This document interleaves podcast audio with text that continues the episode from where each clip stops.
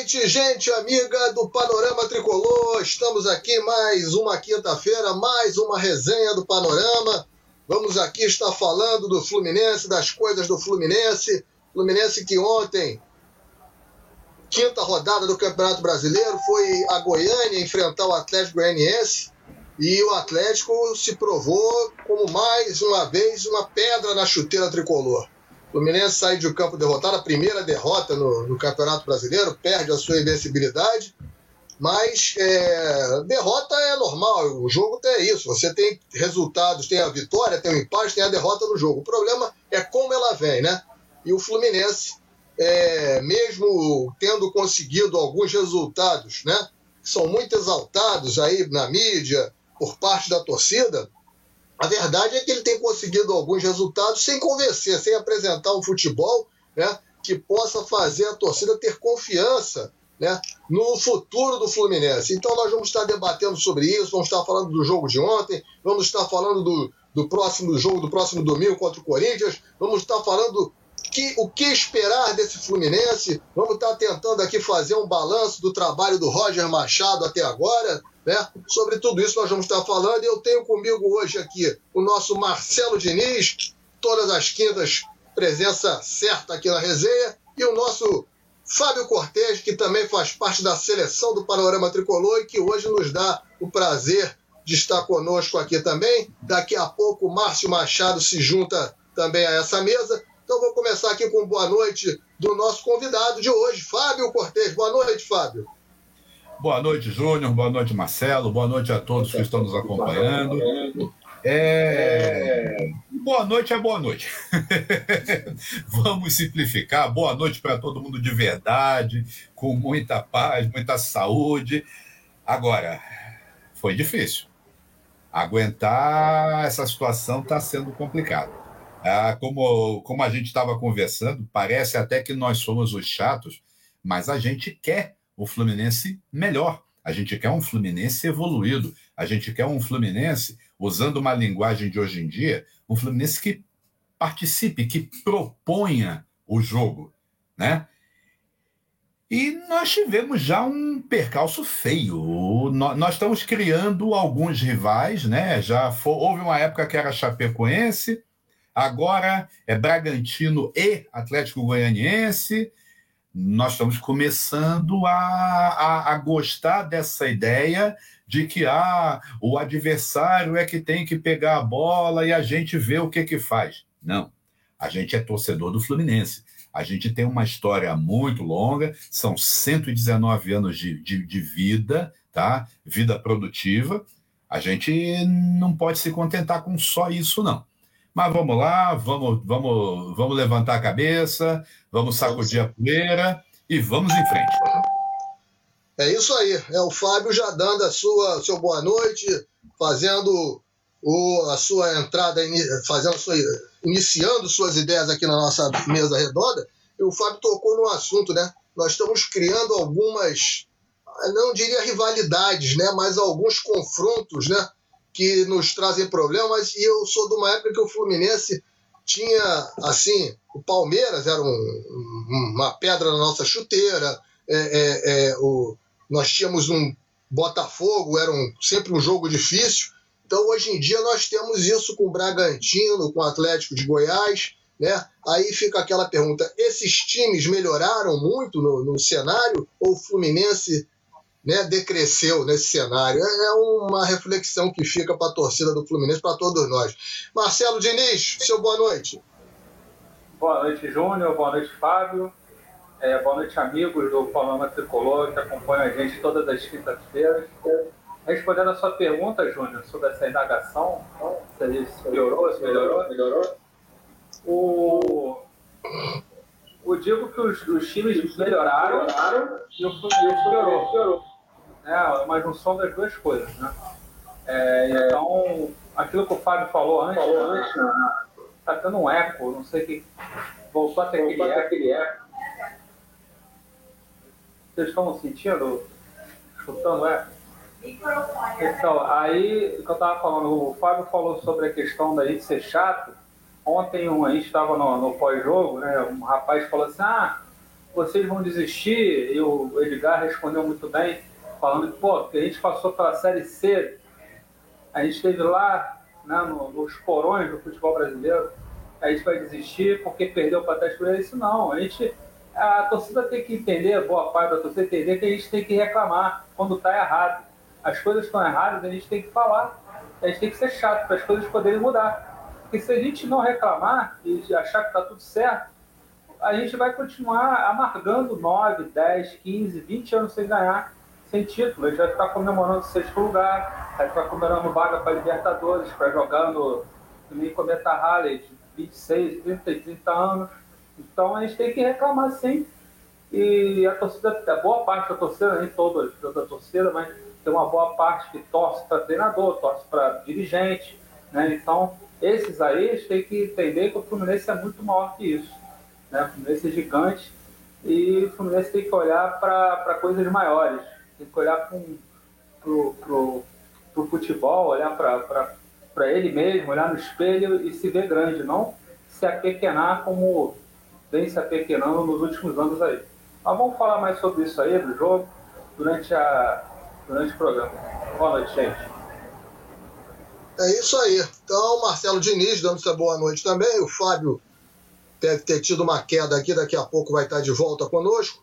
Lembrando que logo, logo depois do nossa, da nossa resenha, a partir das 21h10, entra o panorama delas com o comando da nossa Mítia Guidini, com as nossas meninas da seleção feminina do Panorama, debatendo também aí as coisas do Fluminense. Nosso Rodrigo Moreira já marca a sua presença dando boa noite. Olha a nossa Mítia dando boa noite, querido, boa noite, querida. Boa Daqui noite. a pouquinho, logo, logo depois da resenha, a Mítia vai estar tá aí comandando aí o panorama delas. Você fica ali, não precisa nem sair. Quando a gente acabar aqui, você fica ligadinho que a Mítia entra aí com a seleção panorâmica, a seleção da melhor qualidade, debatendo todos os assuntos na visão delas sobre o Fluminense. Ô, oh, Marcelo Alfábio está voltando aqui. Voltei. Eu já vou. Em... Isso, maravilha. Valdileia Lima, boa noite, Valdileia. É, Zenildo Santana também aí presente. Maravilha. O, o, Marcelo, já vou emendar com você, o nosso Edgar também, Freitas Cardoso, o nosso Edgar FC, dando seu salve aqui já presente conosco também. E o Panorama dizendo aqui: precisamos. Siga o Panorama no YouTube. Precisamos de mil seguidores para transmitirmos também por lá. Então, Vamos começar essa campanha aí, gente, para entrar aí no, no YouTube com as nossas transmissões. Nós precisamos de mil, mil seguidores. Nosso Márcio Machado já chega presente conosco também. Boa, boa noite, gente. Aí. Boa noite, gente. Renivaldo também já junto. Marcelo, então, rapidamente, a sua impressão, como é que é, o que, é que ficou para você do jogo de ontem, Fluminense 0, Atlético Goianiense 1? É, o, é, o jogo de ontem é, parece um filme repetido, né? Como a gente veio falando em outras, outros pós, outros, outros programas, parece aquele Sessão da Tarde, né? E o filme fica repetindo várias vezes e a gente já sabe o final, o final é chato. E ontem o final, é, não no resultado, né? O final, eu digo na, na, na escalação, nas substituições, na maneira de jogar. A maneira de jogar, a maneira de, de se colocar em campo é a mesma, né? É a mesma é, o Roger não consegue acertar a equipe, a equipe não joga bem. Ganhando, perdendo, empatando, ela joga da mesma forma. Né? Ela sempre tem duas, três bolas no jogo. Ontem tivemos duas né, com o Fred e o Fred não conseguiu fazer e a gente perdeu. Né? Porque quando a gente não consegue fazer o gol, a gente perde. Né? Isso é normal no futebol. É, a gente, é, qualquer time que, que joga como o Fluminense vai como time pequeno, né? o Fluminense joga como time pequeno, verdade é essa, ele, ele vai estar sujeito a isso. A bola não entrando, a equipe não ganha. É, o Fluminense tem um problema muito sério de meio campo, né? Eu já falei aqui, vou voltar a repetir. O bato nessa tecla assim, não é perseguição, é um fato que eu estou vendo, na minha opinião, que é a questão do Nenê no meio campo. Um jogador, é, um ex-jogador em atividade, né, jogando futebol profissional, é, aos 39 anos para 40, atrapalhando o meio-campo do Fluminense, né? não desenvolvendo o. É, nunca foi meio-campo, né? Já canso de falar isso aqui, foi um jogador de frente, jogador de, ele foi ponta de lança, né? Para fazer gol, né? jogador para criação, mas ele foi colocado lá na, na meia para poder criar, né? E, e o, o, time fica preso por causa dele. Os garotos são sacrificados, Gabriel Teixeira, o, o ontem foi o Kaique, o Caio Paulista quando joga, jogador super esforçado também, é, acaba se sobressaindo nessa mediocridade, porque desse esquema do Roger, o Caio Paulista acaba sendo importante, porque ele tem fôlego para ir e voltar. Coisa que o Kaique, ontem a gente falou muito sobre isso, o Kaique é o jogador mais ofensivo, né? Ele tem muita qualidade técnica, mas não tem é, vocação para defender. É né? um jogador que tem a vocação para atacar. O Caio Paulista é um jogador que está aí para qualquer coisa. Né? Ele, ele, dá carrinho, ele dá picão, pega de canela, ele não tem vergonha. É, ele vai, vai errar, ele vai, vai errar e vai voltar, vai acertar. O Kaique é um jogador mais refinado, um jogador que já olha para frente, cabeça em pé. Então, fica difícil para o Kaique cumprir essa função do Caio Paulista. E ontem o Roger, nitidamente, de novo, quis que o Kaique cumprisse essa função do Caio Paulista. E o Gabriel Teixeira fica sacrificado também, porque tem que correr pelo Nenê. E o Gabriel Teixeira, ele não sabe se ataca ou se defende. Né?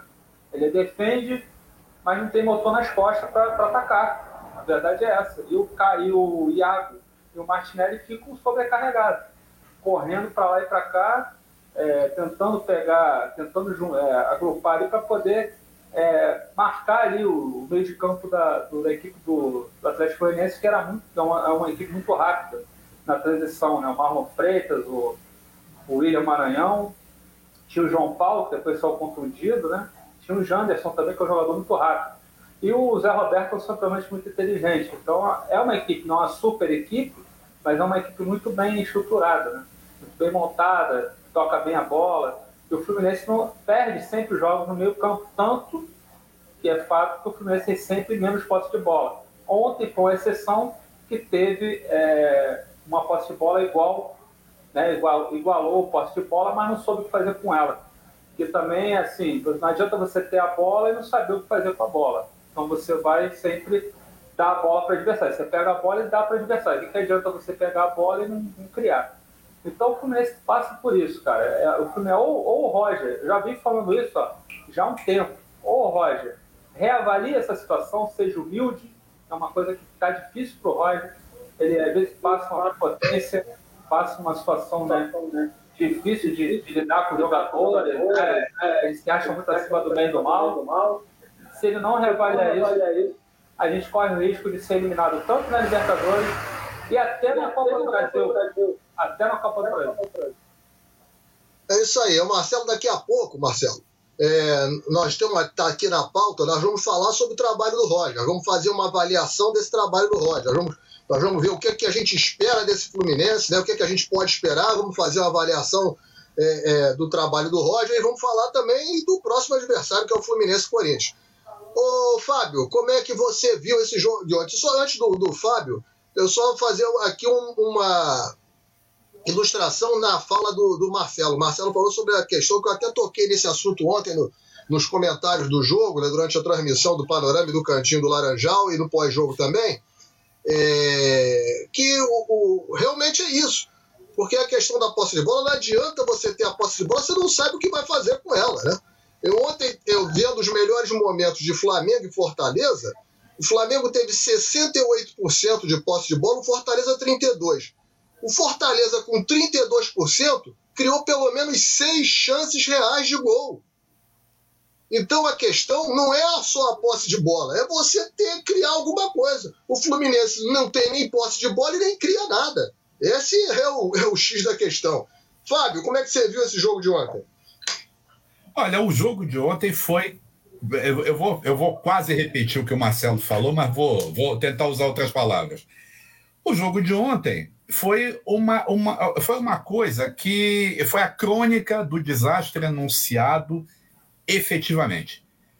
Por quê? Porque nós tivemos posse de bola, mas uma posse de bola inútil. Como você lembrou, o Fluminense não cria. O Fluminense não chuta de fora da área. O Fluminense está jogando no erro do adversário. Joga a bola para dentro da área. Se o adversário errar, Opa, olha, tá na frente do Fred, o Fred vai fazer o gol. Ou troque-se Fred por qualquer jogador que acidentalmente esteja na frente da bola. Então, o Fluminense está jogando para que o adversário erre e erre numa condição que a gente possa recuperar. O jogo de ontem foi o retrato. Ó, oh, tivemos mais posse de bola, finalmente, e perdemos. A gente teve mais posse de bola para perder. E aí vou, só pode, lógico, a gente acaba até pensando nisso. Pô, será que a ideia realmente não é melhor deixar posse de bola com o adversário e a gente ganha? Né? Ou pelo menos a gente empata? É, é, é o negócio está ficando feio, está ficando esquisito. A gente não está não tá, não tá agindo como participantes de um jogo de futebol. Jogo de futebol são 11 contra 11, quando não tem ninguém expulso. Isso, a, os gênios com J, né, que estão conduzindo o futebol do Fluminense, eles precisam reparar nesse detalhe. Futebol é 11 a 11. E outra, o gol é, é um detalhe, mas é o detalhe que faz a diferença do jogo. A gente não dá, não faz gol. A gente, olha, eu, eu confesso, hoje eu fico até preocupado pelo massacre de 3 a 1 que a gente fez no River Plate. Nossa, como é que a gente fez três gols numa partida? O nosso sonho é fazer um gol, ou o adversário fazer um gol contra e recuar. É pouco. E o, o jogo de ontem foi exatamente isso. Até mais ou menos os 20, 25 minutos do segundo tempo, quando deu um apagão geral, e o apagão foi físico, a gente sabe disso, o Marcelo falou bem. O apagão foi físico e o Fluminense não tinha força física para colocar uma perna em posição de chutar uma bola para longe da nossa área. Foi deprimente. O jogo de ontem foi deprimente. O jogo de ontem foi uma aula de como não se deve jogar futebol. É isso. Esse, esse foi o jogo de ontem. Essa tristeza. É isso aí. O Fábio na mesma linha. É uma linha. Quem assistiu o jogo realmente é, é, é triste, é, é complicado, é sofrível assistir jogo do Fluminense. Você sendo torcedor do Fluminense, é sofrível assistir um jogo que o time você não vê um time com força. Você usou o termo correto, Fábio. O time não, não tem força, você não sente força no time para criar nada. Se leva um gol, você não sente força no time para buscar esse resultado. O que aconteceu contra o Bragantino, que nós conseguimos de 2 a 0 chegar no 2 a 2 eu acho que foi muito mais pelo Bragantino ter achado que o jogo estava encerrado e, e ter decaído o nível do jogo e aí o Fluminense se aproveitou, ainda teve aquele pênalti, o que realmente o Fluminense ter buscado o resultado. Isso é que nos aflige, é, aflige muito. Só complementando um pouquinho, é aquela coisa, usando a linguagem atual, tem que propor um jogo. O Fluminense não propõe. Não, de maneira nenhuma. O Fluminense não propõe. E a gente estava, a gente estava entrando numa, numa situação no início a gente ficava com o coração apertado. Quantos, quantas vezes nos nossos pós-jogos a gente não falava, nossa, nossa, a adrenalina está caindo, está esvaziando meu corpo. Por quê? Porque a gente ficava sofrendo aquilo tudo. Aos poucos, a gente começou a se acostumar com a ideia de que, pô, não tem jeito, é isso, é só isso. Ontem, ontem, olha, é, é, é, deu, me, deu, me deu tristeza de ter sofrido aquele gol. Mas não foi aquela tristeza de me levantar, de ter raiva, de brigar, de reclamar, xingar, que a gente, se, a gente descarrega a raiva xingando. Eu não fiz nada disso. É, parece que era, era uma coisa esperada, né? Era uma coisa esperada. O nosso Daniel Souza diz aqui: vocês não acham que o Roger tem que testar jogar com três volantes? para começar a ganhar mais no meio-campo e os atacantes começarem a receber mais a bola. O, o Daniel, o, o, Roger, no campeonato estadual, teve um jogo que ele testou essa formação com Wellington, Iago e Martinelli. O, o jogo foi horroroso, foi um jogo horroroso. Mas nesse jogo, o Fluminense teve um nível de recuperação de bola na intermediária do Botafogo, embora o Botafogo naquele campeonato estadual não seja também é, é, parâmetro, mas teve um nível de recuperação de bola naquele jogo muito grande. Inclusive, tanto Iago como Martinelli é, finalizaram muito a gol naquela partida. Agora, você tem que saber que jogadores, que volantes vão ser esses. Não pode ser o Wellington com a, aquela barriga que está ostentando. Aliás, o Fluminense tem joga, três jogadores hoje que não podem, não podem entrar em campo para jogar futebol profissional enquanto estiverem com a forma física que estão ostentando. O Wellington, o, o Casares e o Bobadilha. É. O Bobadilha, o Bobadilha é um, é um tanque, ele é forte, só que hoje ele está gordo. O, o Wellington, claramente gordo. E o Casares, a mesma coisa. Não pode, esses jogadores não podem não podem ser opções no futebol profissional. Não podem. Tá? então é isso. Botar, se você botar o Calegari né, junto com o Martinelli e o, e o Iago, né, com um meia ali, um meia de verdade, policiando ali os atacantes, acho que ficaria, um bom time. Tá? Eu concordo é com o Daniel. Eu concordo com o Daniel nesse aspecto. É. O problema, o problema é que daqui a pouco, quando a gente entrar na pauta do Roger, é fazer o Roger, né? Entender, o Roger sair. O Roger o Roger está dentro de uma caixa e não quer a, sair da, daquela, dessa, sabe, dessa formação que ele entendeu e entende ser a melhor e única, parece, para o Fluminense. É isso que nós estamos vendo. Márcio Machado, né? Márcio Machado. Aqui o Daniel tá dizendo, Roger estava querendo trazer o Michael do Grêmio. O ruim é que ele tá meio velho. Pois é, o Michael. Vai ser mais um para dar problema, mais é, um ex-jogador de atividade. É jogador de meia hora. Isso nós já é, temos um montão. Nós já temos um monte. Márcio Machado, como é que você viu Fluminense 0, Atlético Goianiense 1? É, preocupante, né? É, o o time demonstra que não tem esquema e funciona a partir de umas gambiarras, né? né? É. O Caio Paulista acaba sendo fundamental pela, pela disposição dele, né? Ele vai cobrindo os buracos que existem em campo. O próprio Iago é o outro quebra-galho, né? São os três, basicamente. O Iago, o Gabriel Teixeira e o Caio Paulista. Se os três se tiram dos três, o time já fica meio capiano mas ainda sobreviveu no primeiro tempo, até porque o Atlético Goianiense meio que se intimidou. No segundo tempo, com o problema dos laterais, o Iago foi colocado na lateral lá escondido, aí o time desabou, né? Aí o cara demora para tirar os quarentão que, tão, que não tem que jogar mais do que 60 minutos, 50, 50 minutos, um tempo, né?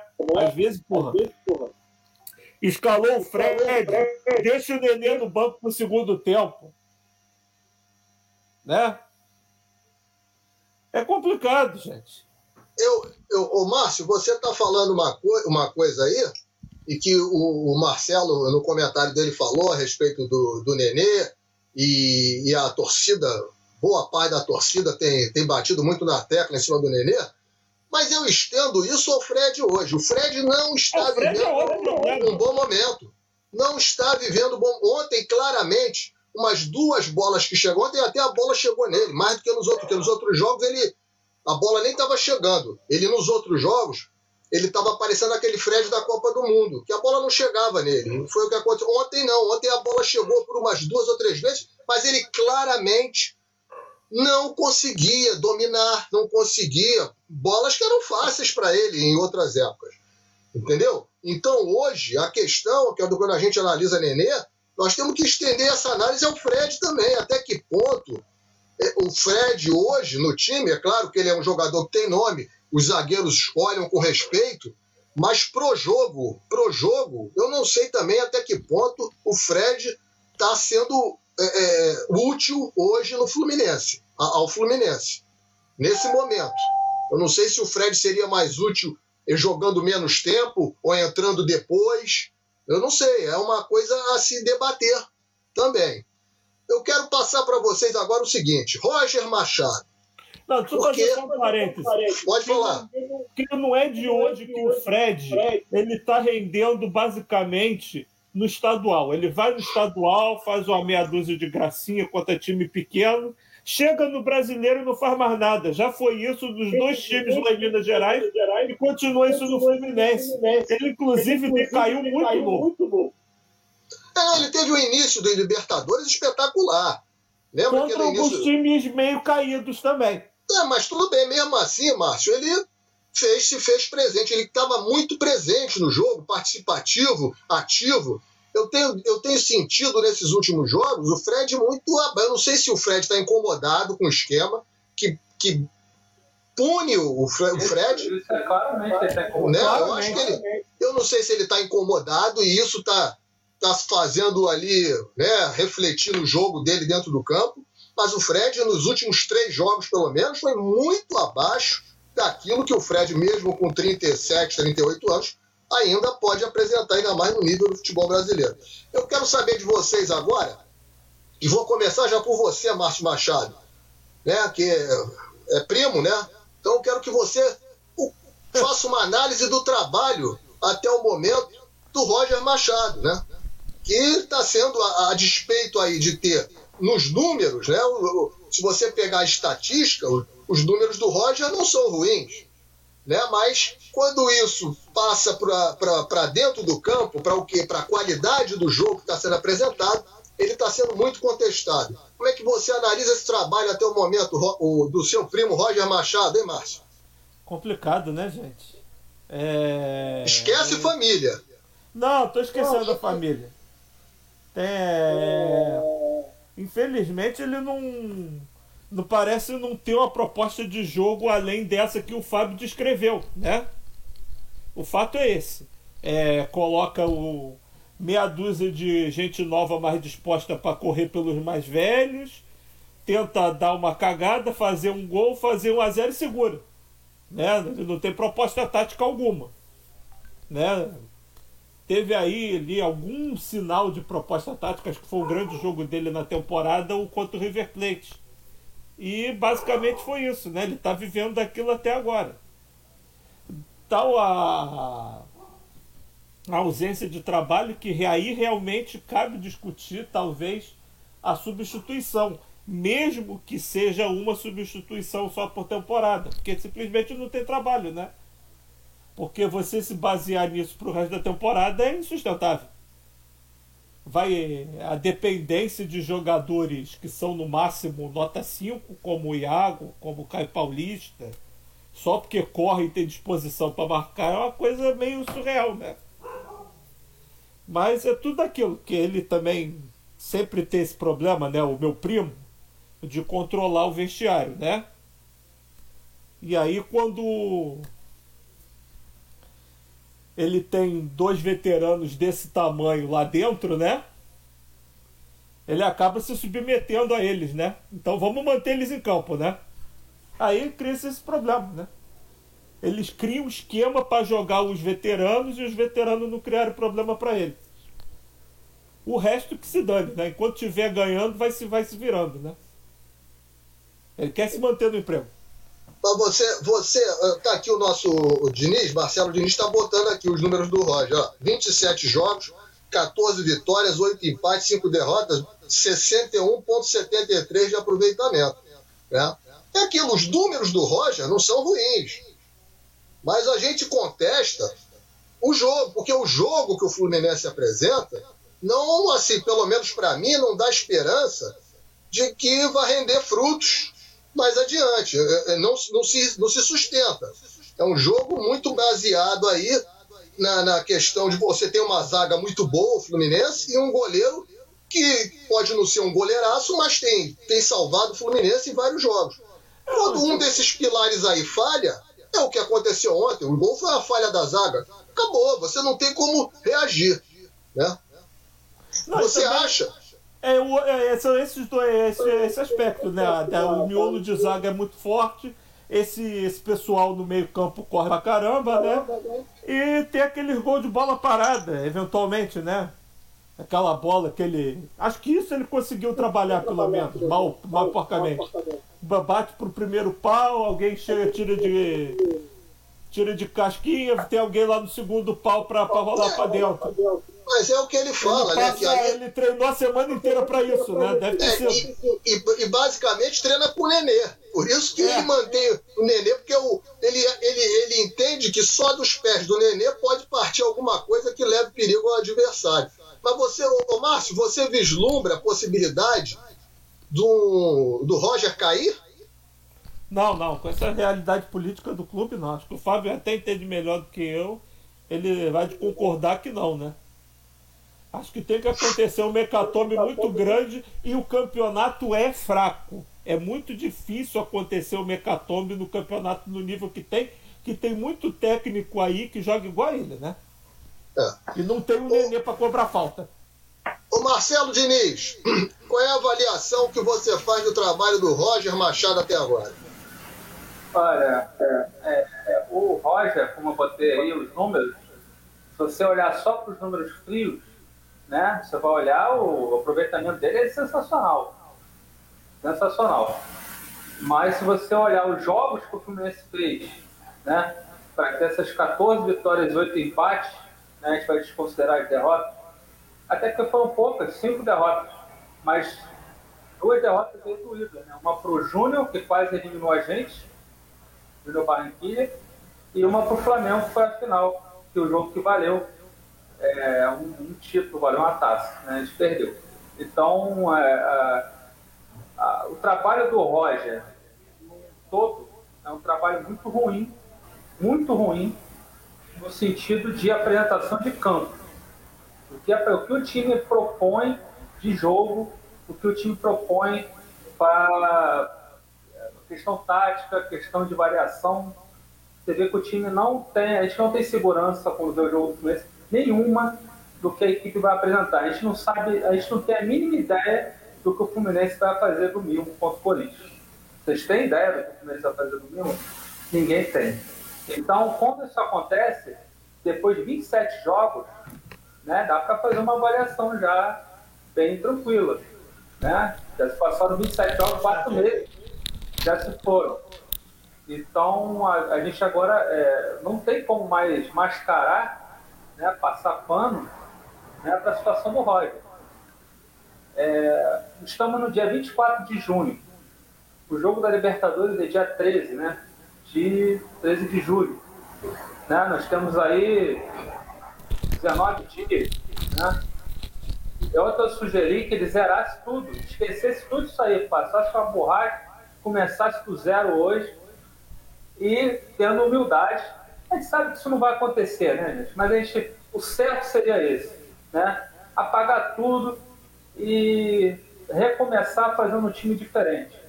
Essa proposta que o Daniel colocou é muito boa. Tem a questão de gente que bate três zagueiros. Eu acho que três zagueiros é aquela questão de treinamento. Né? O time tem que estar. Tá, isso é bom quando você faz no início da temporada porque no meio da temporada é meio arriscado, pode desandar a maionese de vez. Né? Mas enfim, ele tem que tentar alguma coisa diferente. O Roger é uma, parece um robô, ele programa as coisas. Parece que, sabe, não tem uma. Ele, ele entra com a concepção de jogo e morre com ela. Ele não tem um plano B. Ontem você, você teve uma situação do lateral que se machucou. Né? O, o Calegari entrou em campo, ele botou o Samuel Xavier, o Samuel Xavier se machucou, ele pega o Iago e põe na lateral direita. Ele escondeu o Iago, como o Edgar bem falou aí, o Mário, o Marcos falou, ele escondeu o Iago. O Iago pode não ser um jogador de primor técnico, mas é um jogador que segura a tempo aí no meio campo, junto com o Martinelli. Improvisava o André, gente. Pô, aí você tira o Iago, Iago, que é importantíssimo hoje nesse esquema do Fluminense, ele praticamente é mesmo. Ele já estava no meio campo, já estava perdido. Ele entregou o jogo, o jogo. Ali ele entregou o jogo, o jogo. Você pode perceber que quando ele faz isso, o Atlético Goianiense cresce assustadoramente. Tem quatro, cinco chances empilhadas até fazer o gol. Então, eu acho que o trabalho do Roger, desde o primeiro jogo, que ele fez aquela substituição do Igor Julião, e o Flamengo, o Flamengo ganhou no Flamengo, foi a estreia do Roger, eu acho que desde ali o Roger estreou já ganhando na sorte. E, e assim foi. E assim ele foi escalando o time, e ele foi com essa, concepção, perdeu, perdeu a redonda, mas continuou com a mesma percepção e não, e não, não, não muda essa percepção. Eu venho falando que as escolhas do Roger são escolhas erradas. Entendeu? Ele escolheu levar o Samuel Xavier, ele tinha levado o Inter para o jogo do Fortaleza. Por que, que não levou o Isney sabendo que o Samuel Xavier ainda estava sendo recuperado? Quer dizer, essas escolhas erradas, se acontecer contra o Cerro, vai ser fatal. Não tem recuperação. Ontem, beleza, mas a gente está na briga ainda do brasileiro, dá, dá para recuperar. Agora, o Cerro Porteiro, se fizer isso, abraço, é abraço, tchau, tchau, tchau, Libertadores. Então, será que quando ele encosta a cabeça dele no travesseiro, ele pensa essas coisas? Ou ele está preocupado com outras situações? Porque a gente, como torcedor, a gente sofre, fica falando, né? conjectura um monte de coisas, e a gente não sabe se ele está ligado nessas coisas. Porque a entrevista dele, pós-jogo, é uma das coisas mais assustadoras que existem. E para ele está tudo certo, certo.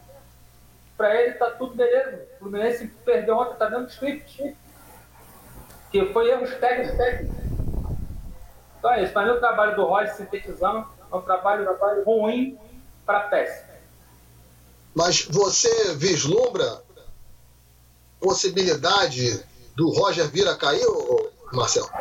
É o que o Márcio falou, vocês falaram aí. Eu não acredito.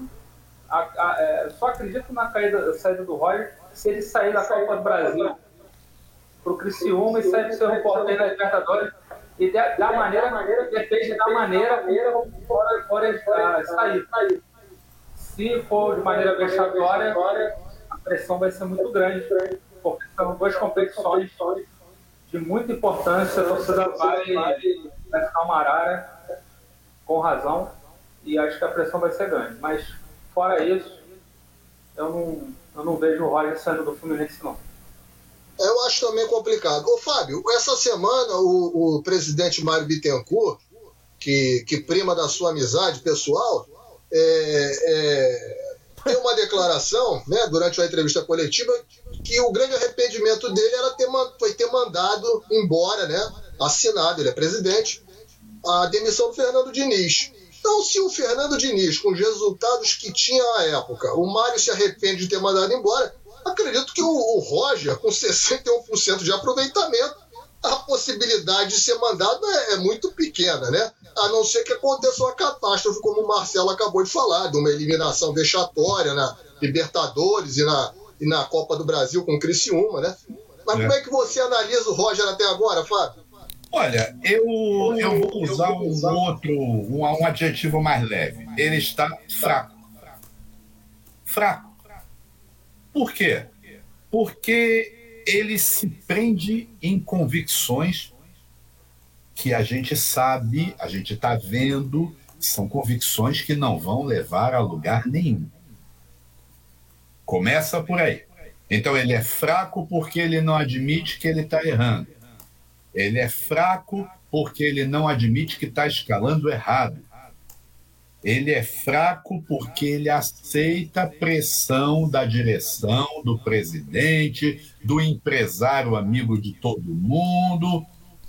Gente, ele não está. O, o, o, talvez o que. Aliás, ele é, ele é fraco também porque ele não é capaz de entender o histórico dele. Aonde Roger conseguiu unanimidade? Não digo unanimidade, maioria, sustentação. E olha que ele teve chance, que ele treinou Palmeiras, ele treinou Grêmio, estava recentemente no Bahia, sei lá mais o resto do currículo Atlético dele. Atlético Mineiro. Atlético Mineiro. Ele treinou Juventude também. Hum, mas aí, Juventude é um. Foi início de carreira, a Juventude foi início. O Juventude é ponto fora da curva. O, Ju, o Juventude ah, tem, que voltar a ser estável na Série A para entrar nessa curva que eu estou citando.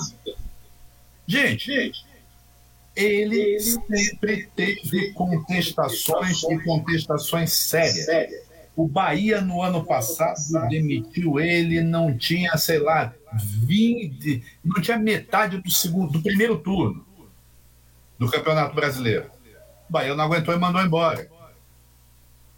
O Bahia foi, conseguiu se classificar para. Bahia estava disputando rebaixamento e conseguiu se classificar para uma Sul-Americana numa posição até tranquila. Então, o, o, Roger, ele, ele é fraco por isso. Ele não assume que está errando. Ele não assume que ele tem que melhorar. Ele não assume que ele tem que dar satisfação. É a torcida. Porque sem torcida, o Fluminense acaba a gente sabe quem são os sócios que dão sustentação a esse esquema político que está lá nas Laranjeiras. Eu conheço. Ô, ô Fábio, Oi. só para ilustrar a tua fala, o Marcelo colocou aí o, o Roger no Bahia: 74 jogos, 30 vitórias, 22 empates, 22 derrotas e, e 50,45 de aproveitamento. Aí. Caiu. Vai, e aí nós vamos entrar numa fase perigosa agora. Como lembrou o Marcelo, nós vamos no, na primeira quinzena ainda de junho, nós vamos enfrentar a Libertadores. Né? Nós temos o Cerro Portenho. Cerro Portenho está levando o Fluminense a sério. Isso é preocupante. Olha, está trazendo reforço está treinando especificamente. 30 tá dias de treino só para esse jogo. Só para esse, jogo. Está procurando adversários que joguem como o Fluminense joga. Já fez contato com o São Cristóvão e com, a, e com o Serra Macaense, que jogam como o Fluminense joga. Aí. aí. Dois jogadores da seleção paraguaia. Inclusive um conhecido, né? Que, é o, que jogou no Corinthians, atacante. O Romero. É. Romero. Romero. É. Mas, aí, Mas aí a gente volta para o outro lado também em relação a isso. Eles, eles estão querendo. O que, que o Fluminense quer? O que, que o Roger quer? O Roger, será que alguém, alguém buzinou na orelha do Roger? Escuta, o Cerro Portenho está se preocupando com o Fluminense. O Cerro Portenho, se pegar os 80% de posse de bola que você gosta de dar ao adversário, vai dar um sacode que o Fluminense não vai reverter, porque o, o esquema do Roger não é fazer gol. Nós, nós temos essa dificuldade. Nós podemos jogar com o adversário com três jogadores abrindo. Ele vai Ele deixar vai o esquema do, do mesmo jeito, vai botar o adversário na posse de bola. É por isso que eu, eu digo, eu vou usar até o termo fraco é até leve, mas, mas ele é fraco. E é, e é, e é, é ridiculamente arraigado as posições dele. Gente, mudar de ideia não é pecado. O que é pecado é se apegar a uma ideia que não tem fundamento. É só me dizer o que eu estou pensando é errado, eu aceito. E eu, eu, vou, eu vou até assumir um erro que eu tenho cometido, mas com uma relativização. Eu defendo o Nenê. Eu defendo, eu defendo o Nenê pelo que ele fez no ano passado. Ele foi o nosso artilheiro. Ele foi o nosso ponto de equilíbrio. Ele foi o nosso garçom. Ele conduziu o Fluminense na campanha surpreendente que nós fizemos no Campeonato Brasileiro. Ele fez até um bom campeonato estadual esse ano. Está numa fase horrorosa podre. Ele tem que sair, ele tem que esquentar banco. Ele tem que ficar com a máscara no rosto ali enquanto ele não, não pode entrar. Agora, Agora faltando 15 minutos, 20 minutos, o adversário está meio perdido, bota Nenê ali, porque ele tem uma boa Ele sabe colocar a bola em qualquer lugar. E principalmente se o Fluminense estiver ganhando, ele segura a bola. Agora, Eu acho, eu aceito, aceito, aceito realmente que ele está jogando muito mal. O Fred, como bem falou o Márcio, o Fred também está jogando mal. O Fred não está tá com, com um desempenho físico que vale a pena. Agora, Agora quem tem que ver isso é o técnico. Ô, Fábio, eu vou aproveitar um gancho que você deu quando você falou assim: é, o que, o que, que o Fluminense quer? E aí eu já vou para outra, para outra, outro ponto da nossa pauta aqui. O que nós podemos esperar do Fluminense daqui para frente? O Marcelo falou daqui a 19 dias nós temos um confronto de Libertadores da América. Na mesma semana vamos começar os confrontos da, da Copa do Brasil, confronto com Criciúma, que é um time da Série C mas com esse tipo de jogo que o Fluminense apresenta, eu já tenho minhas dúvidas se nós somos tão favoritos assim. Né? Enfim. Parece que o adversário um... também é uma coisa tenebrosa, né? Que ganhou três vezes esse ano. Pois três é, empates. três empates. Mas, mas é, é, aquilo, é um jogo eliminatório. Não, né? não é, é um horroroso. horroroso. Pois é. Então, mas aí, e, e, tem o continu, a continuidade do Campeonato Brasileiro. Sim. O, o que, que nós podemos esperar, Fábio, desse Fluminense para frente? Júnior, por incrível que pareça, a gente pode esperar tudo de bom e tudo de ruim ao mesmo tempo. Tudo de bom. Vamos lá. Alguém buzinou na orelha do Roger. Ó, o Cerro está se preparando. E aí ele se conscientiza que ele tem que preparar o Fluminense ele muda o esquema de jogo e eu bato, vocês sabem que eu bato na tecla, o nosso esquema tem que ser 4-4-2. A gente pode jogar com três volantes? Pode, desde que o volante, um deles, não seja Wellington, tá? Vamos testar o Calegari. Vamos ver se, vamos ver se a gente consegue o Samuel Xavier se recuperando fisicamente, e um outro lateral para fazer a, a, reserva dele entrar da base. O menino falava. Um Julião! Hã? Hã? Julião! Julião! Julião, Julião, Julião hoje é quarto reserva da lateral direita. Gente, eu estaria Julião no meio. Ele já decidiu um Fla-Flu assim, né? Exato! Então, gente, vamos pegar Igor Julião e vamos botar no meio de campo. O Igor Julião pode ser esse terceiro volante, um volante mais avançado, porque o chute dele foi até melhor do que o do Iago. O Iago ficou mais forte. Pode ser o Calegari também. Pode ser o Calegari podem ser os quatro: Calegari, Iago, Martinelli, Julião. Agora, o que, que a gente tem? A gente precisa de um centroavante que hoje, na minha opinião, é o Abel Hernandes, e bota o, o Biel ou o Kaique, um desses jovens garotos da base para dar corrida no ataque, abrir as posições. No caso do 9, eu entendo que a lógica seria inverter o, o, o, o esquema atual. O Abel Hernandes está bem melhor fisicamente, ele sim, joga sim, até o meio do segundo tempo, e caso seja necessário, o Fred entra para finalizar os jogos, entrar, capitanear a reação, coisa do tipo. É o mesmo caso do Nenê, o Nenê também é a mesma coisa, o Nenê pode entrar faltando 20 minutos, faltando 15. Sim, Foi onde de ele repente, ajudou tá, e decidiu o jogo, entrando no final. no final. É, é. E aí, e aí o que, que acontece? A gente pode pegar isso. O, o Nenê, a gente está ganhando o jogo, bota o Nenê para segurar a bola no ataque. No ataque. Nada de colocar Nenê é, para ficar no meio de campo, não, porque meio de campo é perigoso. Não, ele fica aquele cerca Lourenço ali que ele não marca ninguém, aquilo ali ah, não. Ele tem que jogar tá? Exato. Exato. Então, eu, eu, acho, eu, eu acho que dentro de uma, de uma mudança de concepção tática do time em campo, e as peças, as peças são essas. São essas. Ah, eu, apesar do Roger, parece que o Roger ontem, ontem ele falou na entrevista do, do GFT. Hoje, falou é, hoje. Falou hoje.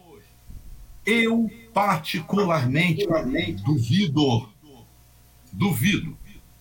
Porque o, o, o empresário amigo, o cara precisa do, do percentual que ele tem de comissão do, desse rapaz ali da lateral esquerda, que eu não falo o nome, do reserva.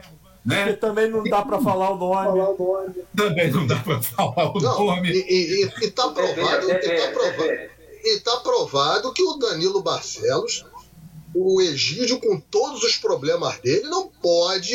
A gente não pode. O Danilo Barcelos não tem condição de jogar. Não, não tem a menor condição.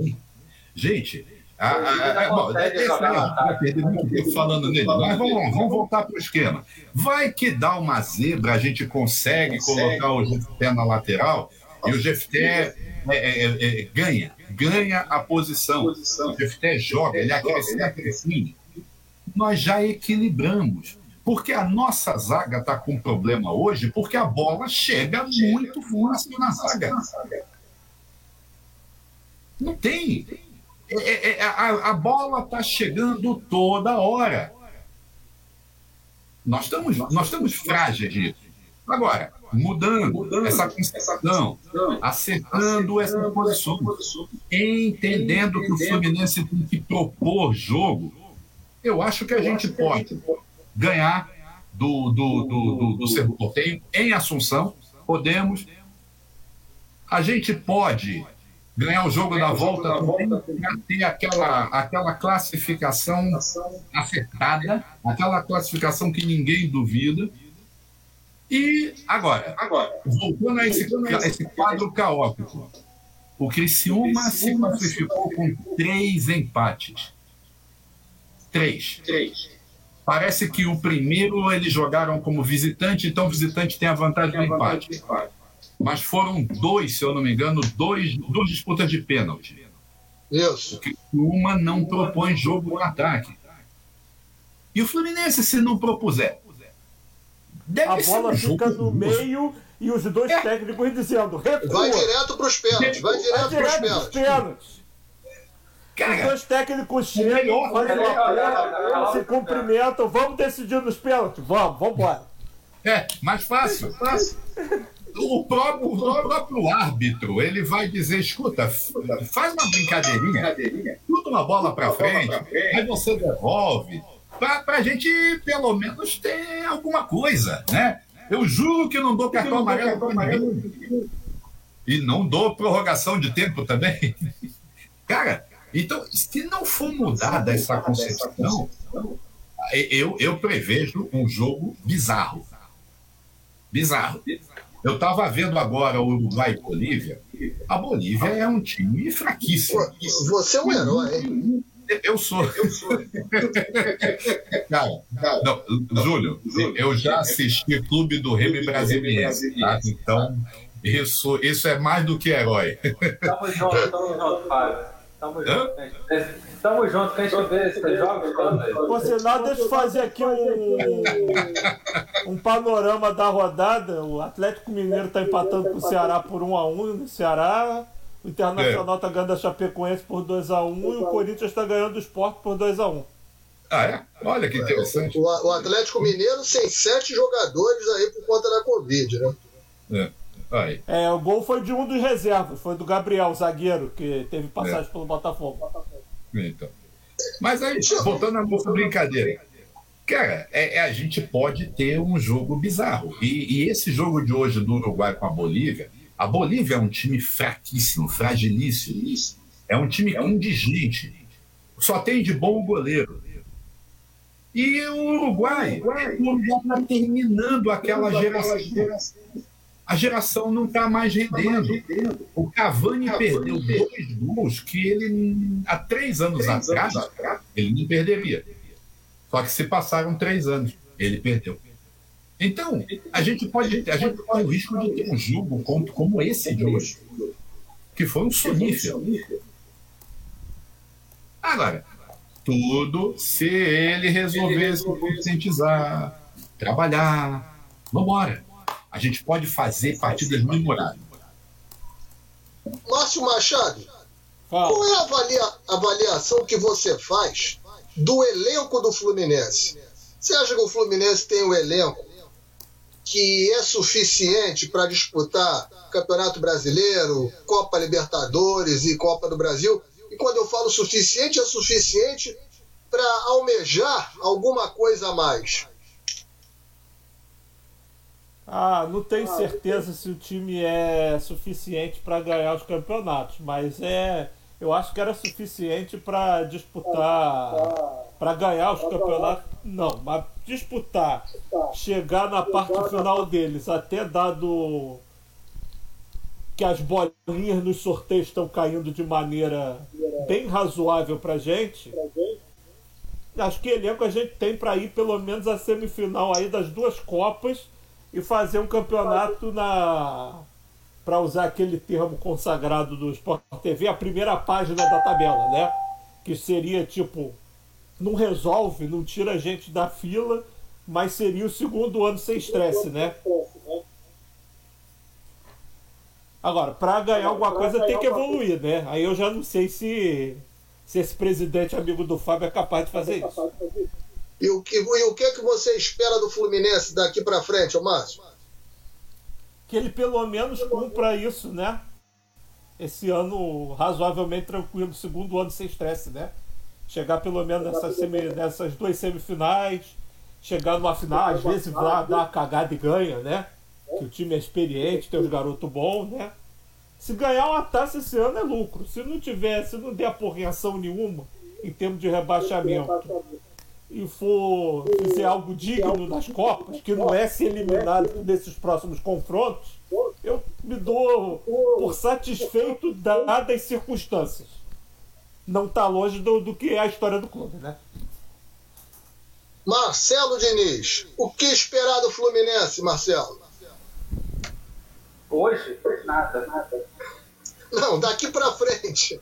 O que, que você, que que você espera? O Fluminense tem aí o Campeonato Brasileiro, tem Copa Libertadores vindo, tem Copa do Brasil. O que, que você, você espera? Que, que... Depois vocês observem o goleiro do Atlético Mineiro engoliu um frangaço agora e o Ceará vai ganhar o jogo no último lance. Vamos Mas lá. Um frangaço. Vai, Marcelo. Uma coisa deprimente. Uma coisa deprimente. Bom, é, assim, eu falei, assim, é, dá vontade de falar, né? Dá vontade de a gente. A, a razão fala que, que, que nada, né? Tem, tem que esperar nada, mas o coração não deixa, às vezes a gente briga com a razão, né? Aí sabe que futebol, futebol é uma coisa incrível, né? Permite a gente sonhar. Né? Talvez se fosse outro esporte, a gente não poderia pudesse sonhar é, como acho que o Márcio falou também, a gente está com um nível de futebol brasileiro muito ruim, né? Muito medíocre. Até na América do Sul também. Não só na, na no território brasileiro, aqui se agrava um pouco mais. É, mas eu acho que o Fluminense tem chance por aí. Por aí. Não por ele. Hoje, por ele, não dá para acreditar. Agora, que dá para acreditar isso. A gente tem um chaveamento na Libertadores mais tranquilo. A gente só deve pegar uma equipe forte na semifinal. Né? Na Copa do Brasil, tem um sorteio. Né? Vai passar, vai passar por outro segundo. Tem um outro sorteio, pode dar sorte. E aí chegar uma semifinal também. E aí a camisa pesa, tem um monte de coisa. De repente chegando lá, o Fluminense está no outro momento. É, tudo isso influi, gente. Tudo isso influi de repente o time dá uma engrenada, sei lá, as coisas podem, podem acontecer sim. Agora, se você olhar hoje, você não tem muito o que esperar, a não ser que as coisas mudem radicalmente. Vamos ver, né?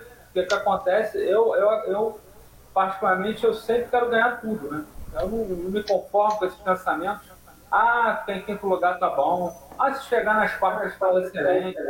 Cara, cara para mim tem que ser campeão da Libertadores. Se der para ganhar a Copa do Brasil, tem que ganhar. ganhar. E se tiver que beliscar o brasileiro, belisca o brasileiro também.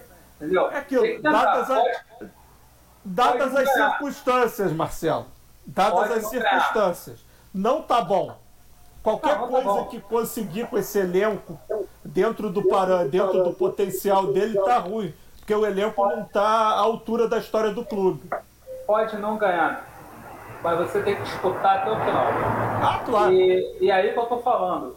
É, eu quero ganhar, é um torneio que eu quero ganhar é Libertadores. É um campeonato que eu, já estou contando os jogos do Cerro. Mas é, cara, eles ficam no estado de isolador a cada, a cada atuação que a equipe vem. A equipe, em vez de progredir, ela vem regredindo. E ela está regredindo do zero. Tá, do zero ela está ficando devendo. Ela está zero, menos 10, menos 20. Ela está começando a dever. Então, então é por isso que eu falei de esperar criar uma nova alternativa de, de, de, de, esquema tático, de formação para jogadores, tentar testar o Jet aí, não sei, vai testar. O Matheus Martins está aqui com passagem, está jogando demais, demais. Na, no Sub-23 hoje a equipe perdeu com o Cuiabá de 1x0, mas soube que ele botou bola na trave, tá voando. Então o jogador que está aqui no passagem, então são essas escolhas que o Roger tem que, que definir. Aí vamos ver o que vai acontecer. É isso aí. Lembrando que daqui a pouquinho, daqui a 10 minutos, tem panorama delas sob o comando da nossa Mítia Guidini aqui no Panorama, na, na página do Panorama Tricolor, né? E voltando a pedir a vocês que se inscrevam na página do YouTube do Panorama Tricolor. Nós precisamos de ter mil inscritos para que nós possamos também começar a fazer as nossas transmissões através do YouTube é, o nosso Edgar dizendo que está rindo muito com você aí, ô, ô, Marcelo, quando você disse que não esperava nada do Fluminense. Bom, vamos fechar, fazer a nossa rodada final. Eu vou passar para vocês, vou pedir a vocês que falem da sua expectativa do próximo jogo, Fluminense-Corinthians, no próximo domingo, no Maracanã, no Maracanã não, em São Januário, né? Maracanã agora vai ficar, já começou até a trocar a grama hoje, que é entregue a Comembol. E aí, Vou pedir que vocês já façam aí, dentro das considerações finais, digam o que você, qual é a expectativa para esse jogo de Fluminense Corinthians no próximo domingo. E aí as considerações finais de cada um de vocês, começando por você, Márcio Machado. É, vamos, vamos aguardar o que, que o técnico está preparando contra o Corinthians, né? Que também não corre o risco de ser um jogo. A gente estava brincando sobre o que vai ser o jogo com o Criciúma, mas o técnico do Corinthians, com toda a sua elegância europeia, adquirida no seu tempo de jogador e técnico por lá, também percebeu a realidade e está jogando no, no sapatinho lá também, né? Então a tendência pode ser que a bola fique no meio do campo ali da terra do, do clube do Bacalhau e os dois clubes, os dois times escondidos atrás do, da, das suas linhas. Eles façam um acordo. 0 a 0 tá bom para você? Ah, tá bom para mim também. Um ponto para cada um, maravilha. Vambora, vambora. Então, né? Eu espero que ele proponha um jogo, né? Porque até porque o Corinthians provavelmente também vai querer deixar a bola com a gente. É isso aí. Pelos números que o nosso Marcelo colocou aí, ó, o, o, são 88 jogos, 32 vitórias do Fluminense, 31 do Corinthians, 25 empates. E 122 gols para cada um. Né? É um confronto... não querer mexer num confronto tão equilibrado. É, assim. extremamente equilibrado, né? Fábio, sua, sua expectativa para Fluminense e Corinthians e suas considerações finais, já de antemão agradecendo aí a sua presença, brilhantando a nossa resenha do Panorama. Que é isso, bom. Primeiro, agradecendo a vocês. E antes de mais nada, deixa eu mandar um beijo para a Mítia, que eu esqueci. Ela lembrou, estava com saudade também, faz tempo que a gente não se vê. A gente, a, gente é, a gente é antigo, a gente é do tempo que a gente gravava na Casa Vieira Solto. o, bom, a minha expectativa é, é essa montanha russa. Eu, eu espero tudo e não espero nada. Eu não, eu, sinceramente, não me perguntem qual é o placar que eu acho que vai acontecer. Eu só sei que não vai ser menos um menos um. Não pode ter gol negativo. Eu espero, espero que o Fluminense vença. Eu espero que essa derrota para o Atlético Goianiense ela tenha doído tanto nos jogadores quanto doeu em nós. Se eles entenderem isso, eles próprios podem construir dentro de campo alternativas para que a gente proponha o jogo. É isso que eu, é espero. E aí, as nossas cordiais saudações tricolores a todo mundo que está nos acompanhando.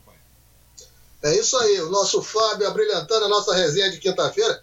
E aí o Marcelo coloca aqui, primeiro jogo Fluminense-Corinthians foi em 1933, né? É, 83 anos atrás. E terminou 4 x 4 38, né? 88. Terminou 4 x 4 e impensável nos dias de hoje com os dois times que tem Fluminense e Corinthians. Dois times ruins para fazer quatro gols de cada lado e hoje em dia é impensável, né? O nosso Jader Bruno dizendo que Fluminense precisa e muito voltar a ser protagonista. Isso aí é o que todos nós queremos. Ô Jader, grande abraço a você que sempre nos acompanha também. Marcelo Diniz, que sempre me auxilia aqui nas carrapetas, que eu estou com problemas técnicos para botar no ar o programa, e o Marcelo tem me auxiliado nas carrapetas daqui da, durante as semanas aqui. Meu muito obrigado a você, meu amigo, e suas considerações finais junto com a sua expectativa para Fluminense Corinthians. Nada, Júnior. Se você precisar, estamos às ordens. Já agradecer ao Fábio aí, que atendeu gentilmente o nosso pedido, de pronto. É, agradecer ao Márcio também pela presença, como sempre. Valeu, gente, obrigado. E, assim, é, e a galera né, que participou aí também, também sempre é, brilhantando aqui nosso, nosso panorama tricolor. Cara, é assim, eu sou torcedor. Antes de tudo, eu sou torcedor. Domingo, eu acho que a gente tem a obrigação de ganhar, de qualquer forma. É, o Campeonato Brasileiro tem essas coisas, perdeu fora, tem que ganhar dentro. Agora não tem jeito. Que ganhe de 1 a 0 mas o Corinthians vai vir o jogo aqui com o esporte, estava acompanhando aqui, um olho lá e outro cá. É um time que tem dificuldade também para jogar. É um time muito parecido com o Fluminense é, na, na tática, né? É um time perdido no meio campo também. Vai ser um jogo bem, bem, bem difícil domingo, hein? Vai ser um jogo difícil. Mas o Fluminense eu acredito que tem um time melhor, melhor, tem peças melhores que o Corinthians. Eu acredito que o Fluminense ganha o jogo. E a gente precisa vencer para poder brigar lá em cima. Eu quero, mesmo com todos os problemas, eu quero estar lá em cima. Boa noite, gente. E o Marcelo, aproveita e faz o chamamento aí para a transmissão de domingo, né? Do Cantinho do Laranjal e do Panorama de Fluminense ah, é. Corinthians. Só para avisar a galera, a galera tem transmissão, né? Mauro Jacome aí arrebentando, narrando os jogos aqui no Panorama e Cantinho do Laranjal, né? Que é uma parceria das duas páginas. E você vai estar comentando junto com o Rafael Machado nosso Edgar, que já é o titular aí das, das reportagens, está aí com a gente comentando. É o trepidante, o Edgar nosso, é o trepidante. Nosso trepidante. E o nosso TTP vai estar no show do intervalo também, que a gente tem o show do intervalo. E no, depois, logo, acabou o jogo, veio o pós-jogo, né? E a galera da transmissão sempre fundou um ou dois convidados para fazer o nosso pós-jogo depois da transmissão. Então todo mundo Jogo domingo, domingo da tarde. É isso aí. Agradecer aqui ao Fábio, ao Márcio, ao Marcelo, agradecer a todo mundo que esteve interagindo conosco aqui durante o programa. E eu queria dedicar o programa de hoje ao querido Tiago Caruso, do canal Flu News, que nos deixou prematuramente no dia de ontem, vítima da Covid-19 uma figura, um grande tricolor. Tive a oportunidade de fazer alguns programas com ele no canal Flu News e prematuramente nos deixou ontem, vitimado pela Covid. Então, aqui deixar o meu abraço, o meu conforto à família e a todo mundo lá do canal Flu News. Agradecer a todo mundo, boa noite, se cuidem, saúde a todos, amigos. Até lá. Aperta o play, Marcelão. Tchau, gente. Até a próxima. Tchau, valeu, gente. Boa noite.